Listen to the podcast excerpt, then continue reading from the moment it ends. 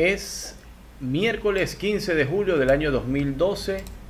Es quincena para los que cobran y están habituados a esta fecha. Bueno, están muy contentos por eso.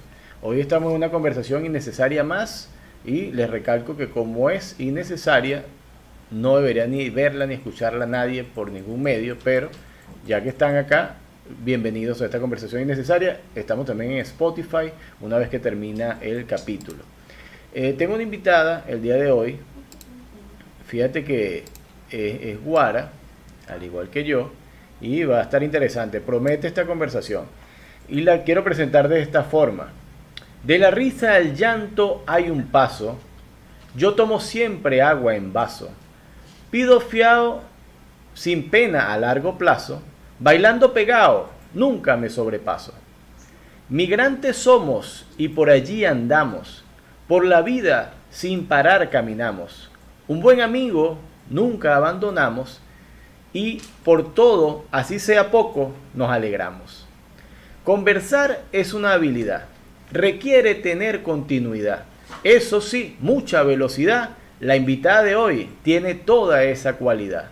Ella viene alegre y en patines, saltando en una pata. Aquí está Julia Martínez. Hola. Mira, y tienes, tienes público en vivo y todo. Mira, ahí hay presupuesto. porque para pagarle a ese gentío tienes que gastar un realero. No. qué estás trabajando tú para que, para que me enchufe por allá? Te cuento que eh, ellos más bien están pagando con esos aplausos, porque como yo los mantengo, entonces solamente les cobro con los aplausos que dan ahí.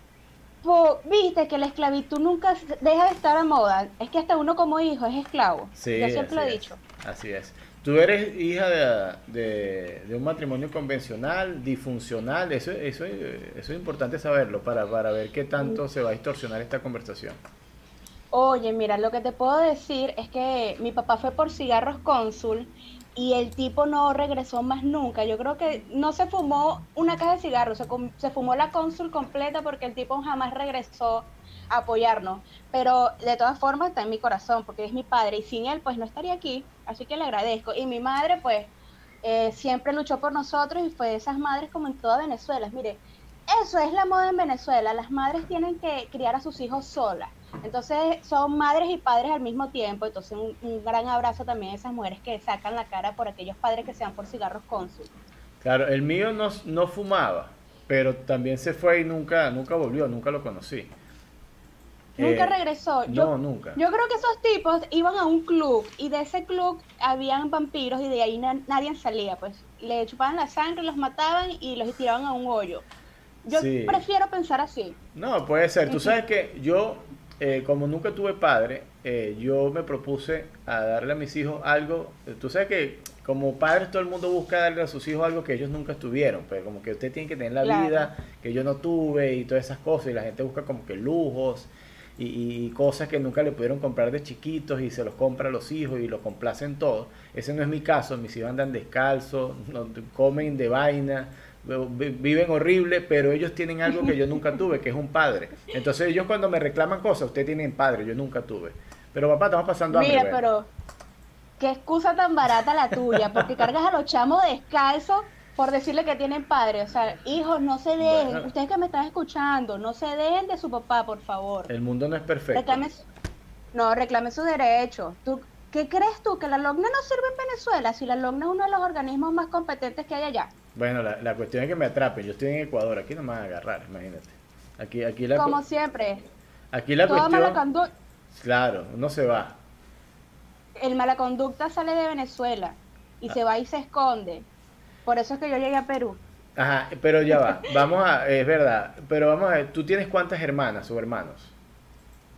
Mira, si te saco la cuenta de cuántos hermanos tuve, pues está bien difícil porque mi papá en el trayecto de que se fue por cónsul, pues en ese trayecto fue procreando y procreando personas porque yo no sé si él se creía Ragnar de de, de los tipos de la serie, ¿cómo es que se llama esta serie? De vikingo. Porque el tipo en cada esquina tuvo un hijo o tuvo una hija, pero supuestamente en lo que me dicen, tengo una por parte de papá y tengo una por parte de madre que es la que amo y adoro, o sea que tengo dos hembras y varones pues son como 15. Wow. Y no los conoce a todos. Sabe que existen, pero no los conoce a todos. Oye, tal vez después de esta entrevista pueden haber muchas personas que me escriban que se parezcan a mí, que digan que son Martínez. Entonces, esta va a estar bien difícil después de No, pues Martínez hay un montón de Martínez. Muchísimo. No, ese es el, apellido. ¿Puedo decir grosería? Porque este es sí, entonces sí, después no monetiza. Mira, después, mira, yo creo que Martínez es el apellido más puto que existe después del Pérez. O sea, todo el mundo es Martínez y Pérez.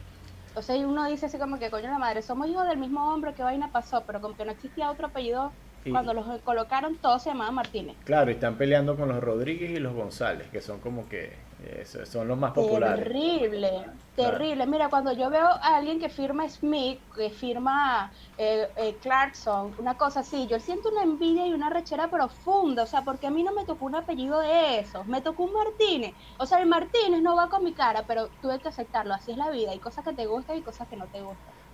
Ahora que dice lo de la cara, voy a tomar esa, esa impresión. Tú eres una chica así de, de, foto, eh, de, de, esto se llama cuando tú colocas el, de estado, tú eres una chica foto estado, que tú dices, cuando te ven en el estado, dices, coño, pero cuando una foto cuerpo completo, dices, no, ya, hasta ahí. Mira, eso depende de la realidad y la realidad es súper subjetiva. Mira, eh, si vas a buscar un prototipo, pues es bien difícil. Yo creo que la actitud depende mucho más que, que de un cuerpo. Pero yo soy una persona que no es tan, no, no causa tanto estrés visual pero cuando me ven, vengo en tamaño muy pequeño. Mira, 1,60 es lo único que me pudo haber dado la vida. Y si los hombres van a creer que yo me voy a poner tacones para agradar más su vista, pues están totalmente equivocados. 1,60. Pero, eh, pero 1,60 está bien, está dentro de la media de la estatura de la, mujer latina. Porque por lo general hay, mujeres de 1,50. Hay de 1,52. Sí, o sea, sí, yo creo que sí, porque cuando yo participé en la película Los Minions, este, los, todos teníamos la misma estatura y llegábamos. Y, mira, nunca sentí discriminación, me sentí muy cómoda y eso para mí fue algo gratificante. Pero 1,60, bueno, dicen que los perfumes buenos vienen en frasco chiquito y eso es mentira. Esa es la gente fea que es enana, fea y marica que dice esa vaina para no sentirse tan mal. Entonces, eh, eso es dependiendo de los gustos. Lo bueno de mí es que puedo entrar en cualquier lugar, en cualquier sitio y me puedo poner la ropa de la Barbie y me queda totalmente. Perfecto, sin problema. Claro, está muy bien. Sin problema alguno. Eso, eso es una ventaja bastante grande. ¿Cuántos, ¿Cuánto tiempo tienes en Perú? Eh, ¿Te recuerda la fecha exacta cuando llegaste a Perú? Pero ya va, chico, ¿tú me quieres hacer llorar o me quieres hacer reír? No, te estoy preguntando. Mira, tú, decides qué hacer tengo que, me recordaste que tengo que actualizar los papeles. Esta vaina de ser ilegal en un lugar es súper chimbo, súper feo. Sí, es muy feo. Pero tengo aquí, voy a cumplir casi un año y medio, hoy para un año y medio y siete meses. Y, y pues experiencias muy buenas y experiencias malas, como en todo sitio. Claro, pero ese año y medio o ese año y siete meses, desde que saliste de Venezuela, ¿no había salido antes de Venezuela? ¿Estuviste en algún momento en alguna otra parte antes de llegar a Perú? Sí, estuve en otro sitio cuando era más joven, eh, el lugar de, origen de mi padre, pero no sentí afinidad, no sentí afinidad. Y, me devolví porque extrañaba a mi gente, pues, y, y que, absurda la vida que tenga que irme a otro lugar que, que jamás me imaginaba que iba a llegar. Pero gracias a, a, venirme aquí, pues se me aperturaron muchas puertas que antes no tenía y le doy gracias a la vida por esta oportunidad. Qué chévere. ¿Y cómo es? Eh, mira, yo tengo varios amigos, eh, particularmente de Caudare, pero yo no sé por qué Caudare, no sé si alguna otra ciudad de, Venezuela tiene tanta gente que se fue para Lima, pero Caudare es medio Caudare vive en Lima. Y, entonces tengo mucha gente que, que conocí en Caudare, que, que, eran mis amigos, mis vecinos, todos, y yo los consigo por cualquier lado en las redes y todos están en Lima. Entonces, cuando me consiguen me dicen, no vale, esto es Caudare, tú vas caminando por la calle y te consigue a la gente y tal. Es así en realidad. Hay tanta gente de Caguare y Barquisimeto. Sí, la verdad es súper incómodo. Yo me quedé con muchas deudas que tenía ya y, mi sorpresa es que me vine para no pagarlas y me encuentro a la señora de la bodega, la tipa que me vendió las pantaletas de mundo íntimo, todas esas vainas. Y yo digo, o sea, huyendo de las deudas y las tipas me las encuentro en Perú. O sea, ya llegó el punto de que Venezuela, de que Perú se llama Peruzuela. Y, y yo le decía a mi jefe algo, una anécdota muy fuerte. Yo le decía que tranquilo, pues, porque a este virus vamos a sobrevivir todos los venezolanos. Y ahora va a ser más Venezuela-Perú que el mismo Venezuela, porque venimos del Zika, venimos del chikungunya, el H1N1, o sea, ¿cómo no vamos a sobrevivir al COVID? Claro. Ya nosotros estamos inmunes a cualquier vaina y pues ya Perú se va a convertir en Venezuela dentro de poco. Y hemos sobrevivido a algo, y estoy seguro que lo vamos a hacer, que es algo que, que no se ve, que está latente en todas partes y que pasa desapercibido, que es la estupidez. Porque si algo eh, no, nos ha jodido la vida a nosotros, Venezuela, es la estupidez que hemos tenido para transformar el país, eh, para acabarlo, básicamente. Eso es algo que en todos lados, eh, en el país está, estamos plagados de estúpidos y, eso, es, eso hay que decirlo abiertamente sin, sin ningún resquemor. Y eso nos ha perturbado. Cuando la gente, a mí me preguntan, te lo digo, cuando me preguntan, pero ¿por qué? ¿Qué le pasó? Estamos llenos de estúpidos. Esa es mi, mi, mi, conclusión más, más franca, pero pues no, le doy más vuelta al asunto. ¿no? Mira, tú sabes que una de las cosas que a mí me pasa es que siempre estoy hablando en comedia y en chiste. Y cuando hablo vainas muy serias, la gente no me cree y piensa que estoy hablando pendejadas y cosas así. Y eso es lo fuerte de a veces estar siempre eh, mamando gallo, como decimos en mi país. Entonces, para mí, esos temas son súper delicados. Una de las cosas que, hizo que yo saliera de Venezuela fue el, el salir horrorizada del comportamiento de muchos que en vez de construir un país nuevo que necesitaba más valores, necesitaba más raciocinio de nuestra parte, simplemente nos convertimos en partes aliadas del sistema, pero de un sistema maligno, que hizo que Venezuela cayera en, en un protocolo de, de, de, antivalores, que hizo que Venezuela decayera en, en, las cosas positivas que teníamos antes, en esas personas que revenden la medicina, esas personas que están revendiendo dólares, este, el narcotráfico se convirtió en la nueva harina pan, o sea, fueron muchas vainas que hicieron que yo como persona tomara la decisión. No quiere decir que donde estoy ahorita eso no está pasando, porque es bien difícil este, ver cómo, como la humanidad se está perdiendo y ese ser intrínseco de ser bueno como que está pasando a un segundo lugar y es un estado de sobrevivencia.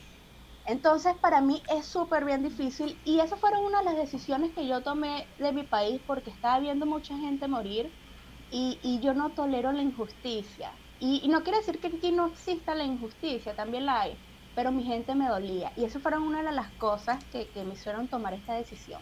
Claro. No, y está muy bien, está muy bien, porque una cosa es que en todas partes hay injusticia y cosas buenas y cosas malas. El problema es cuando no tienes opción, cuando estás arrinconado y no hay forma de salir del rincón. Entonces ese, ese es básicamente el problema de nosotros. Eh, y eso es lo que sentimos la mayoría que, que, hemos logrado salir. Y bueno, es, es, otro, es otro trajín, es otro trajín. Yo tengo cinco años fuera del país y es como si ayer hubiese salido y tengo las mismas ganas de regresar como el primer día que estuve fuera. Y eso yo creo que no se me quite nunca. Sí, sí, sí esa es una de las cosas que, que también, que la gente de allá está sufriendo mucho y yo siempre le pido apoyo de los que estamos afuera. Pero yo quiero que la gente que entienda que detrás también del humor, de una sonrisa y de muchos proyectos, hay mucha tristeza en querer estar con quienes amamos. Y yo creo que de, de, este régimen todos, todos somos víctimas, tanto los que estamos afuera como los que estamos adentro. Uy, se escuchó feo.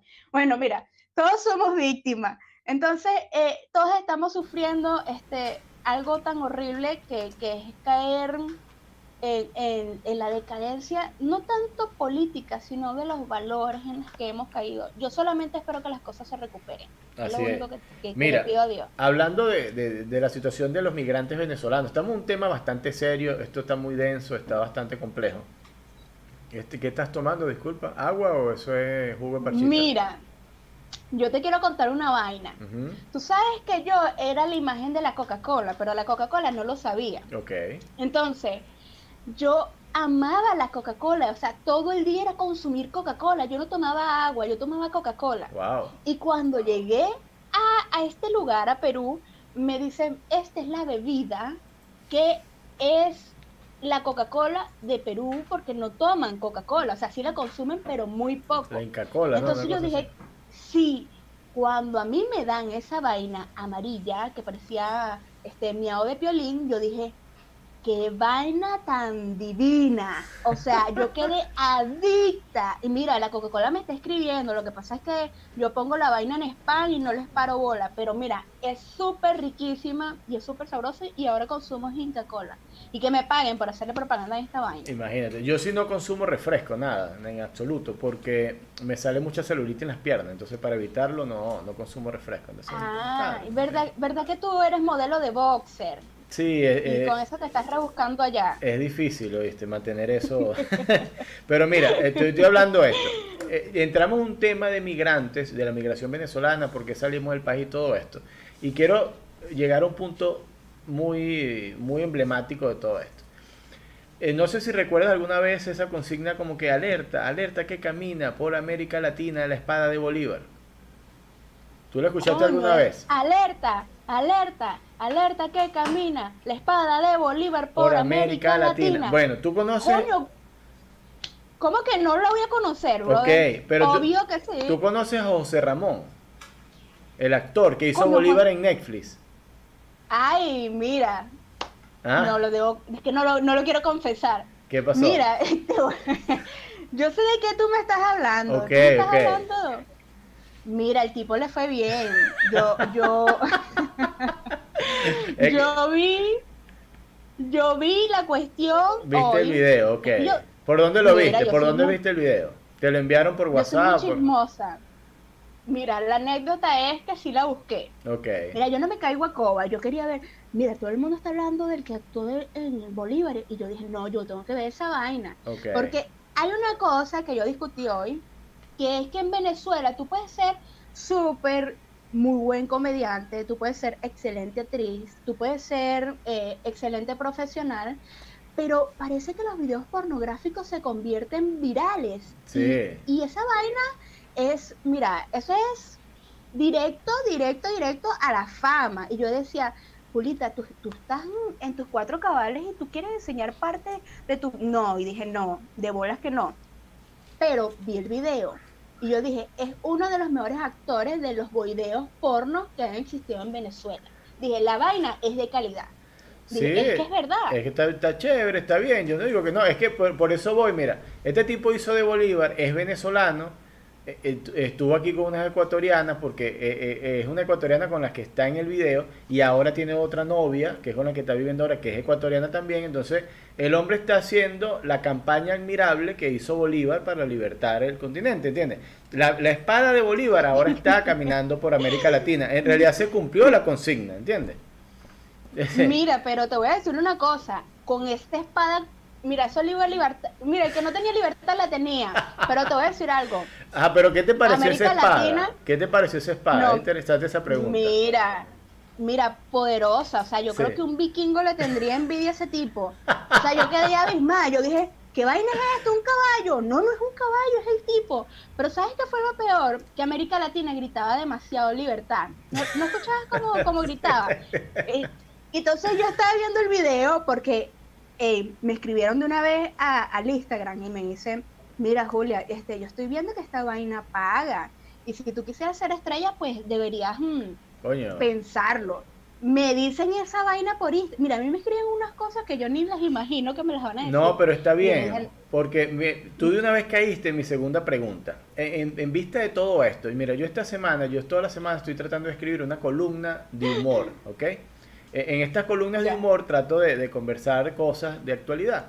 Casualidad, esta semana escribí, sin saber aún lo de, lo de José Ramón, lo de la espada de Bolívar, eh, un, artículo que dice del PIN al PAC en una década. ¿okay? Nosotros pasamos esta década del PIN al PAC, porque si recuerdas hace un tiempo todo era, dame tu PIN, dame tu PIN, dame tu PIN. Y ahora es toma tu PAC, toma tu PAC, toma tu PAC. Ahora la gente manda PAC, pero como si eso fuese, no joda alegremente, ¿cuándo es la última vez que tú has recibido un pack? Mira, primero, yo no sé si estoy desactualizada, de verdad. Pero no sé si me estás mamando gallo. No, no, te estoy hablando en serio, te estoy hablando en serio. Yo hablo, yo soy un tipo serio. Coño, pero dime qué significa para ti el pack, porque no, sabes qué es el pack. que me está pegando mi edad, no sé si que me está pegando mi edad, okay, o qué coño me estás diciendo. ¿Sabes qué es el PIN, no? ¿Qué fue el PIN? El PIN. De BlackBerry. Claro, el de BlackBerry. Claro, que si tú te conocías a alguien, no sé si tú lo hiciste en algún momento, pero de repente, mira, ¿cómo están? No se conocía, de repente, coño, Julia, eh, dame tu número. No, tú tienes PIN.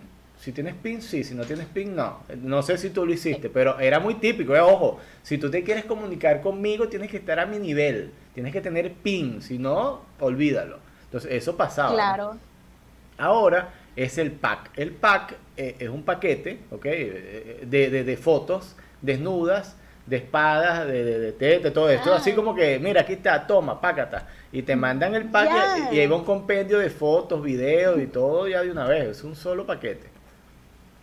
Mira, te voy a decir una vaina. Eh, yo lo hablo en uno de mis episodios que hablo sobre el nude, el nudes, uh -huh. okay. o sea, que envían fotos, las chicas que envían fotos desnudas. Exacto. Ese es el y, pack. Y, o sea, hay que tener un catálogo de fotochucha y teta, pues. Es, para que tú exactamente. Te... Exactamente. Mira, mira, de verdad no he estado pendiente de sacarme esas sesiones de fotos. Todavía no he entrado en esa crisis. Okay, pero, pero, yo creo que cuando pase mi edad sí voy a entrar a esa crisis. Mira, yo les recomiendo a todas las mujeres que lo hagan cuando estén bien jóvenes y chéveres, porque es como que el mejor momento de la vida, pues. Ya después como que, bueno, sí vale, pero bueno, no, no está tan bien pagado en el mercado, ¿no? Pero, ajá, no, pero, brother. pero tú has recibido pack, te han enviado pack así sin pedirlo, así como que tú revisas y, uy, ¿qué es esto? ¿Es en serio? ¿Me quieres dejar en la calle? Sí, te estoy preguntando mira, en serio. Mira, de verdad que últimamente lo que estoy recibiendo en redes sociales me deja un poco abismada. Pero, de verdad, chicos, yo les voy a decir algo. Si, si quieren mandar fotos, no manden la del tercer ojo porque es terrible, porque es como que una vaina que te está observando así. Y, y chicas, tampoco manden fotos desnudas porque eso queda en, en almacenamiento. Ustedes no saben que últimamente nada se pierde después que tú lo envías en las redes o después que lo subes. Entonces, sí las he recibido, ha sido un poco vergonzoso y, y, y lo peor de enviar esas cosas es no quedar bien, sino quedar muy mal. Entonces, sí, chicos, si no es tienes 20 centímetros, si no tienes 20 centímetros, no mandes esas fotos. No, no mandes fotopenes, no lo hagas, por favor. ok, mira, eh, eh, eso es un, un buen consejo. Pero, wow, se me fue, al, al, me vino a la mente una... ¿Estás pensando? No, no, no, porque la, la pregunta que te hice, la pregunta que te hice fue cuándo fue la última vez que recibiste uno, si, si recuerdas la última vez que recibiste uno, un, un pack de eso, ¿no? Y... Mira, me, ¿por qué tú me haces recordar estas vainas? Bueno, pero es interesante. Hay cosas que yo quiero... no, eh, hace como un mes. Ok. Sin pedirlo. Fue, te, te, agarró, no, te agarró Sin de sorpresa. Sí, págata, toma tu pack. Sí, sí, o sea, es así como que viene con tu combo. Es así como cuando te mandan la hamburguesa de McDonald's que viene con tu salsita. Chácata, te echo más mayonesa. Sí, te la tiran en la cajita Mira, pero tú sabes que yo tengo una teoría respecto a eso, para que la cosa no sea grosera y vulgar. Si tú vas a un, a, a un, cabaret o vas a un sitio donde hay chicas eh, haciendo espectáculos, las garotas que hacen en las fiestas locas de la hora loca, tú ves que está la, la fiesta, el matrimonio, la hora loca y, y salen las garotas, ¿qué cargan las garotas? Cargan hilo, una tanguita mínima, así, unas plumas gigantes y aquí cargan las tetas afuera, pero ojo, se tapan el pezoncito, con una cosita ahí pero toda tú puedes ver la teta en 3D por todos los lados, por un lado, por debajo, por arriba, tú ves aquel, aquel, aquel cerro, y, pero el, pezón está tapado, quiere decir que no es pornográfico, es una cosa sana, ¿no? Porque ahí hay niños, hay todo y no pasa nada. Eh, ahí ahora, sostenedores, la, la, la, chica en Instagram está permitido porque Instagram, al, contrario de Twitter, que Twitter sí puedes meter contenido sexual, Instagram te, te, restringe eso y las mujeres se toman sus fotos uh -huh. de lado y te muestran tu teta de lado, de, por el medio. Por, la teta va por todos lados, menos el pezón. Ojo, el pezón se tapa porque si no es pornografía. Entonces yo tengo mi teoría. Yo digo, si yo mando mi foto pene y al ojito le pongo, un, un, lo tacho, lo tapo de negrito, si le pongo rayito y no tapo el ojo, ya no es pornografía, ya entiendes, porque estoy siendo decoroso, ¿no? Estoy siendo respetuoso. ¿Tengo claro, o no tengo mira. razón? Claro, mira, yo creo que uno debe, puedes mandar la foto, pero el, el, glande siempre tiene que estar protegido. No, no, ojo, el glande y... no, el, el, ojito nada más. El ojito lo tapo. Ah, la tu tu. Claro, ahí lo tapo, ahí tapo el ojito y ya, se acabó así, el putuc y ya, ya ahí no es pornografía. Es, es, el, es el, mismo sentido no. de la teta. Claro, tú ves la teta por todo y tapas el pezón. Bueno, yo tapo la puntita, ahí está, ya, ya no. Ya, ya resuelto. Claro. Por, ser decoroso y respetuoso. Yo no había visto desde ese punto, pero ya que tú lo dices, este, las próximas personas que me vayan a mandar ese tipo de fotos me le colocan un puntico, un puntico en la uretra. Por favor, con un puntico en la uretra, yo, mira, las pongo, se las voy a poner de protector de pantalla y todo. Y queda chévere. Sí, y, queda... y queda chévere, pero es verdad, es verdad lo que tú dices, la doble moral de las cosas.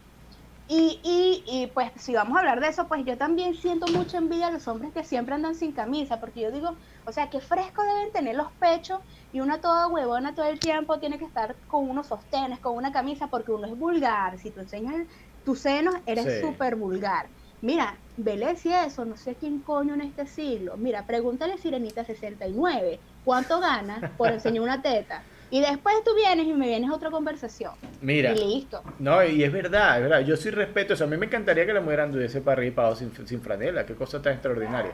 Pero la gente se, se, se, escandaliza. Pero es culpa de ustedes también, porque si ustedes nos vieran con las tetas afuera y no dicen nada, ya, no hay problema, no hay problema. Pero tú, mira, si uno anda metido en un saco, no jode, parece que, que te quieren violar. Entonces, imagínate que uno cargara sus senos expuestos Claro. Mira, la calle habría que barrerla porque la gente se resbalaría de, los chorros de babas que fueran lanzando toda esa gente urgida por ¿Tú, ¿Tú qué edad tienes, Julia? Mira, esa es una de las... Es una de las... Mira, es difícil contestar eso. No sé, mira, te mandaron a hacerme esa pregunta. no, no, la estoy haciendo porque no lo sé, por curiosidad. No por maldad, por curiosidad. Mira, eh, ahorita tengo 48. Ah, wow, qué bien. Sí, 48 años. Entonces, pero me ha ido súper bien. No, mira, la verdad, eso lo aprendí de Carolina Herrera. Tú sabes que Carolina Herrera viene siendo como las madres de todas las mujeres que ya pasamos cierta edad. Ok.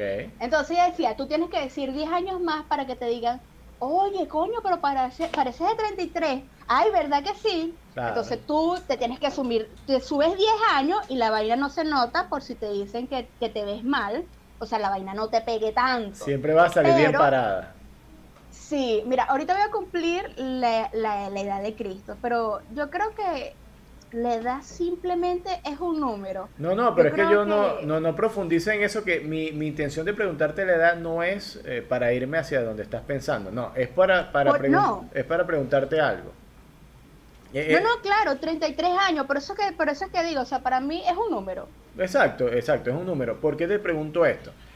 Eh, porque es el preámbulo de preguntarte si tú alguna vez viste un documental de la Fundación Bigot en el Amazonas, en Venezuela. existía la Fundación Bigot, que era la gente que hacía cigarrillos, ellos para pagar impuestos, hacían unos documentales, eran muy buenos, y, salían muchos documentales del Amazonas, de los Yanomami, de los indígenas del Amazonas y todo esto. No, no sé si viste alguno en algún momento.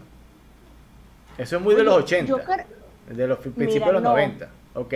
Mira, no, yo fui una niña muy distraída. Ah, ok, chévere. Aunque no lo creas.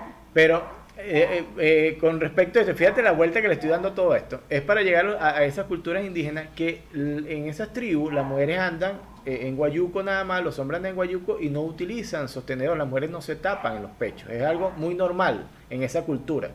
Y todo el mundo anda así y no pasa nada. Eh, eh, yo recuerdo de niño, eh, eran los documentales que, y los filmaban así todo y era una cosa normal porque para ellos esa desnudez es totalmente natural. Cuando tú dices eso, de, de, llevarlo a un extremo, dices, bueno, a mí me encantaría dar así, pero no puedo porque en verdad que sería, estaría acosada, ¿no? Sería una locura. Claro, e, es, es como para nosotros, culturalmente también, es, ese asedio, esa, esa, esa cosa que es, ojo, es de formación de, pequeño de uno, de niño, porque tú eres niña y, te criaron como niña bajo los esquemas que, consideraban tu familia que era así.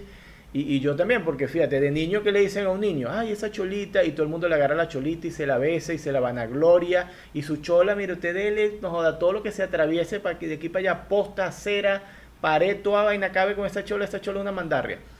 Eh, y a la mujer al contrario, a la mujer, no, usted se tapa, usted no se deja ver, usted no sale, usted no habla con nadie, eso es sagrado. Entonces, ese es el problema, esa formación de niños es donde yo consigo que está el problema, porque de ahí ya esos tabú, esos prejuicios nos los inyectan, pero de chiquitico. Claro, es súper interesante. Mira, me encanta mucho esta entrevista porque no hablo tantas pendejadas como cuando estoy haciendo comedia. Mira, una de las cosas que también pasó en el Amazonas fue que, mira, llegó el camión de helado, que ahí no se escucha ahí. Sí, el vecino, una corneta. mira, vecino, déjanos grabar, por fin. Mira, te cuento, en el Amazonas, cuando hubo cuando se existían esas fundaciones, cuando Venezuela era otra, esa gente en un momento llegó la religión cristiana y llevaron camisas, franelas, para que todas esas, esas personas que están ahí se protegieran y de alguna forma las mujeres no cargaran sus senos expuestos. Entonces, imagínate esa amenaza cultural de llegar imponiendo las cosas, ese proceso de endoculturización eh, puede ser obligatoria. Mira, resultó que le dieron las camisas a esas mujeres y, ¿sabes qué hicieron? Les abrieron unos huecos en los senos porque su cultura es amamantar a sus hijos de forma muy fácil. Y ellas estaban acostumbradas a tener sus tetas afuera. ¿Quién coño eres tú para llevarle camisa? Entonces, eso pasó ahí también. Mira, el proceso de, cultura y, del crecimiento y la formación del niño, pues tiene mucha culpa también de, de muchos tabús que existen hoy en día. Uno de esos es que la mujer seamos muy privada de nuestra sexualidad y de nuestro cuerpo, y los hombres, pues que mientras más mm, enseñan su falo y, más se muestran desnudos, pues eh, los tipos como que tienen mejor apego social o mejor aceptación. Y yo no sé de dónde coño, de dónde coño es eso, porque para mí es perturbador. Yo soy una defensora de los niños. Mira, tú no tienes idea. Yo, yo defiendo demasiado a los niños y protejo demasiado su cuerpo.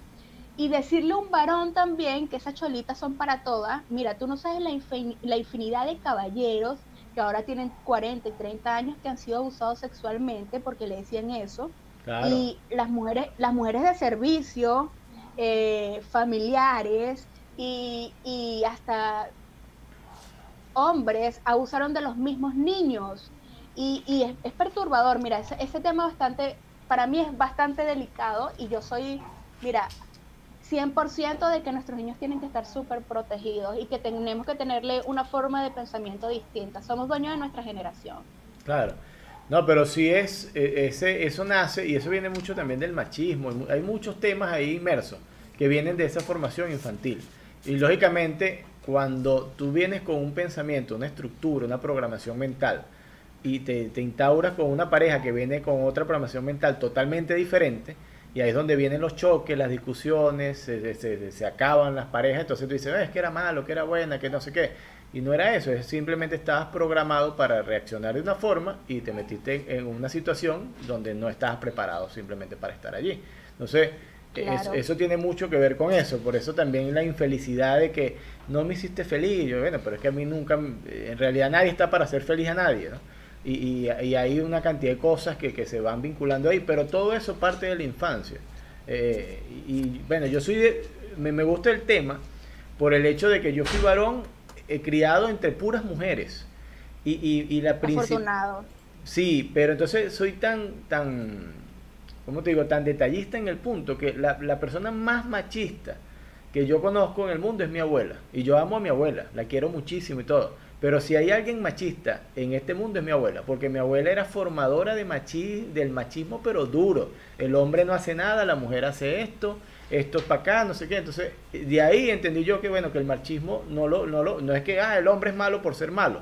No, hay una programación detrás de eso. No me estoy justificando, yo no soy machista para nada, pero, pero viene ahí. Pues. Claro, mira, sí, yo creo que mucha parte de lo que es el machismo viene siendo por, por, por parte de la cultura femenina, eh, de que los hombres no limpian, los hombres no lavan este, después de comer los platos. Mira, si tú naciste entre mujeres, a ti nunca te faltó una arepa, o sea, tú decías tengo hambre y tenías de una vez la arepa lista, porque yo imagino que tú en tu vida amasaste. No, no, al contrario, tú sabes que a, a la que me rescata de ese machismo extremo de mi abuela es mi mamá porque mi mamá ser madre soltera y trabajar, no, se, no, no, no me podía atender así en forma, entonces ella me enseñó a hacer de todo. Me dijo, usted no va a depender de nadie ni de nada, usted tiene que aprender a hacer toda vaina. Y yo desde muy pequeño cocino, limpio, hago toda vaina y, y después me fui a estudiar internado, donde me tocaba hacer de todo y, entonces gracias a Dios no sufro de eso. Oye, pero tenías buen comportamiento o mal comportamiento, porque cuando a mí me dicen internado es porque la gente era terrible. no, al contrario. no, al contrario, te voy a confesar algo. Mira, yo estudié en un liceo militar. Entonces era internado, era de, domingo a viernes. El de la 9, el de la 9. No vale, es una ridiculez. Eh, yo me fui a un liceo ah, militar. disculpa, perdón. Tú estudiaste con Chávez, entonces. Eso es una ridiculez. No, mira, yo, yo estudié en un liceo militar que está en Barinitas, eh, en Barinas, y era, eh, era un liceo de la Guardia Nacional, antiguamente el ejército, pero pasó a la Guardia, y tenías que vivir en el liceo toda la semana. Salías el fin de semana a tu casa si te portabas bien, si te portabas mal te dejan arrestado en el liceo. Y yo era... ¿Cuántas veces te dejaron arrestado? Mira, el primer año nunca. El primer año fue excelente. A partir del segundo año yo duraba tres y cuatro meses sin ir para mi casa. Pero bueno, ¿por qué? Porque yo era, yo fui al contrario, yo era un niño que me portaba bien, tenía buenas notas, era un niño que no decía groserías, todo eso, y yo entré al liceo militar y en el liceo militar aprendí a decir groserías, eh, eh, eh, no, eso fue una locura, pero pues ahí como que estando internado y aprendí a robar, a joder, no, eso fue una locura, el liceo militar, una experiencia total, una de las mejores experiencias de mi vida. Mira, diste la respuesta perfecta al país está como está por esa mierda. Miren lo que está diciendo este ciudadano aquí presente. Que ningún militar sirve. Mire, aprendió de todo, a robar, no hizo nada bueno en su vida. Y nosotros de pendejo pusimos un militar como presidente. Señores, nos cagamos. Así es, así es. No, es verdad. Somos culpables. Haciendo ese análisis tal cual, así, así tal cual le fue al país. En verdad que sí. Tal cual. Terrible, terrible situación, oremos. Mira, con respecto a lo que decías ahora, de que estamos hablando del pack, el pin y, las grabaciones, eh, la gente que se graba desnuda, ese tipo de cosas, eh, ¿trabajarías haciéndote pasar por un animal? Mira, hay una chica, es una noticia que acabo de ver, fíjate, te, voy a leer la noticia, esto está muy interesante. Coño, yo trabajaría, a, la pregunta, haz la pregunta. No, no, te te voy a leer la noticia, mira. Esta chica se llama Gina Felix, tiene 21 años y ella es de Austin, Texas, de los Estados Unidos. Dejó de trabajar donde trabajaba en una empresa para colocarse o, dedicarse a hacer videos y prestar servicio haciendo de perro. Ella la alquila a la gente y ella hace de perro y le pagan por hora por ser un perro. Le tiran la galleta, la pelota, eh, va al parque con una correa y anda gateando y todo eso y puede cobrar hasta 1.200 dólares por sesión siendo perra, ¿no? Siendo una perra o un perro, un perro para que no suene feo. Y graba videos de, corte erótico para público, para adulto, haciendo de perra desnuda. ¿Ok? Busca el hueso, come, todo es desnuda. Y entonces dice que ella está feliz de la vida porque ahora gana 100 veces más de lo que ganaba en lo que hacía anteriormente. ¿Está interesante o no está interesante la propuesta? Mira, mira, ¿cómo tú no me pudiste haber dicho eso antes, Leonel? O sea, yo perdí mi vida estudiando en la UCLA tanto tiempo para que tú me digas que yo como, mira, ¿tú sabes cuántas veces a mí me han dicho perra y no me pagan? Mira, que me paguen diciéndome perra, pero que cobren dólares. Mira, Mira, lo que sea, Mira, ladro, ladro, lo, y de paso te tiran galletas. o sea, ¿quién no se comió una perrarina en Venezuela? Mira, yo infinidad de veces yo dije, voy a ver qué está comiendo mi perro, y me lo probaba. No jodas, si me van a pagar esa cantidad por comer perrarina y, y pues, y actuar como una perra, mira, con gusto, y, y como está la situación, o sea, venezolana desempleada, la máxima perra, mira, y uf, me, me lloverían los trabajos. Y si tú me vieras ladrar por la noche, más me pagaría, me, darías un bono extra. No, hasta de día, pues se puede ladrar de noche y de día. Este, puedes hacer la muerta, puedes dar la patica, imagínate, muchas cosas. Mira, miles de trucos. ¿Cómo es que se llama el tipo, el cantador de perro? Trabajaría con, con ese tipo a, morir, pues. Mire, prepárense, Animal Planet, que llegó Julita con su flow y listo. Te dejo, eh, te voy a dejar luego que termine la entrevista, te voy a enviar el link de la noticia para que la leas y puedas describir, porque hay un mercado de todo esto, hay un mercado de consumidores que, que, que, que, paga por este tipo de material, entonces puede ser que, tengas ahí unos buenos ingresos. No, claro que sí, perra no, perrísima, cobrando en dólares. ¿Quién, ¿Quién, dijo que no? Ese? ¿Quién dijo que no ladro? Muerdo también. Eh, no, ah, no, mira, me parece interesante. No, está súper interesante. Ahora como existe, mira, Holanda dentro de poco va a pasar a ser uno de los primeros países en el mundo donde el género lo va a dejar abierto. Tú sabes que el masculino femenino, ok. Ya. ya incluso si tú llenas algunos formularios para algunos países o algunas informaciones, tú llenas tu formulario y te dicen género y dice masculino, femenino, otros. O no sé, así como que bueno, si tú quieres pon no sé o otro, porque no, no estamos obligados ahora a que tú te identifiques de un lado o del otro. Nos estamos metiendo en un tema que es bastante fuerte, pero hay que hablar de todo. Eh, eh, Holanda va a pasar eh, como que, mira, el género abierto. Cuando el niño se registre, cuando el niño nace, va a decir género abierto. Y cuando el niño tenga conciencia, él dirá que cómo se identifica, ¿no? Eso, eso ya Holanda lo va a asumir legalmente. Mira, me parece súper interesante eso que estás diciendo. Es fuerte, porque hay gente que se identifica ahora que dice, mira, yo soy una oruga y yo, yo quiero ser una oruga, pues soy una oruga y, entonces, pero me parece a la vez muy gracioso porque tú dices, bueno, está bien, pero no sé, hay algo que no me cuadra, pues todavía no entiendo mucho. Mira, mira, si en estos días lo que tú estás comentando, vi una noticia de un tipo que se creía un dálmata. Tienes que buscar esa vaina. Sí, que se tiene un disfraz de dálmata. Tiene un traje de látex de dálmata. Sí, y lo limpia, porque el tipo le echa su pride y su vaina porque sus manchas tienen que lucir relucientes. Sí, pero no, es tan huevón también, pero yo nunca he visto. yo. yo nunca he visto un perro usando pride, ¿no? No, pero el coño, el coño también se lo tira de humanos a veces. Yo, yo no sé cómo, cómo paga ni, ni cómo hace, pero tiene una jaula y a mí me pareció súper interesante porque nosotros compramos un poco de vaina a casa y este huevón lo que quiere es una jaula y un hueso y es feliz. Entonces, ¿por qué coño yo quiero tantas vainas? Porque yo no fui perra en mi, en mi otra vida o porque no me convierto en perra. Y bueno, cuando hablas de género, pues es bien difícil porque cuando tú peleas, pues ese día quieres ser varón y, y, cuando tienes la menstruación te sientes más niña que nunca. Entonces yo sí pondría en otros. O sea, es dependiendo del escenario como me pueda sentir. Pero, pero me parece súper interesante. Ahora, ¿cómo quedaría Valencia en ese estatus? ¿Te imaginas que pongan esa vaina ya?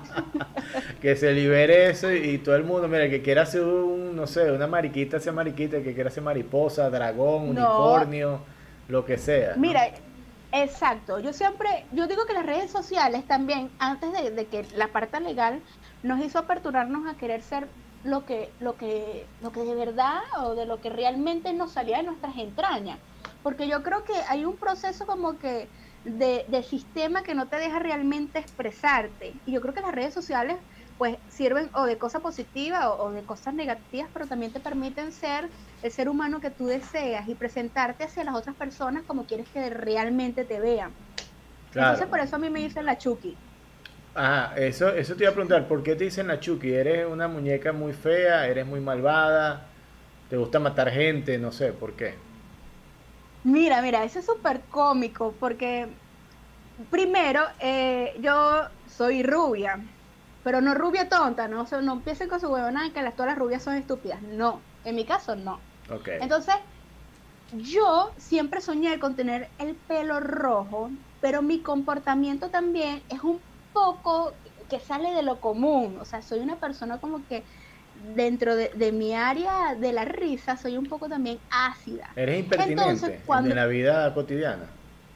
Mira, yo te voy a decir algo. Yo, yo creo que, este, bueno, tú también puedes tener una opinión de mí. Yo creo que yo aparento ser una persona eh, que no soy. O sea, yo soy una persona muy, muy humana pero si tengo mis cosas súper ácidas, súper ácidas. Por aquí deben estar algunos de mis amigos cagándose la risa porque saben que, o sea, mi humor y, y, y mi, mi, mi, día a día es súper ácido. Entonces, cuando yo me pinté el pelo de rojo, huevón, lo primero que me dijeron fue, marica, eres la propia Chucky. O si, ahora sí eres Chucky, huevón. Y mire, y haciendo maldades en todos lugares, pues quedé la Chucky.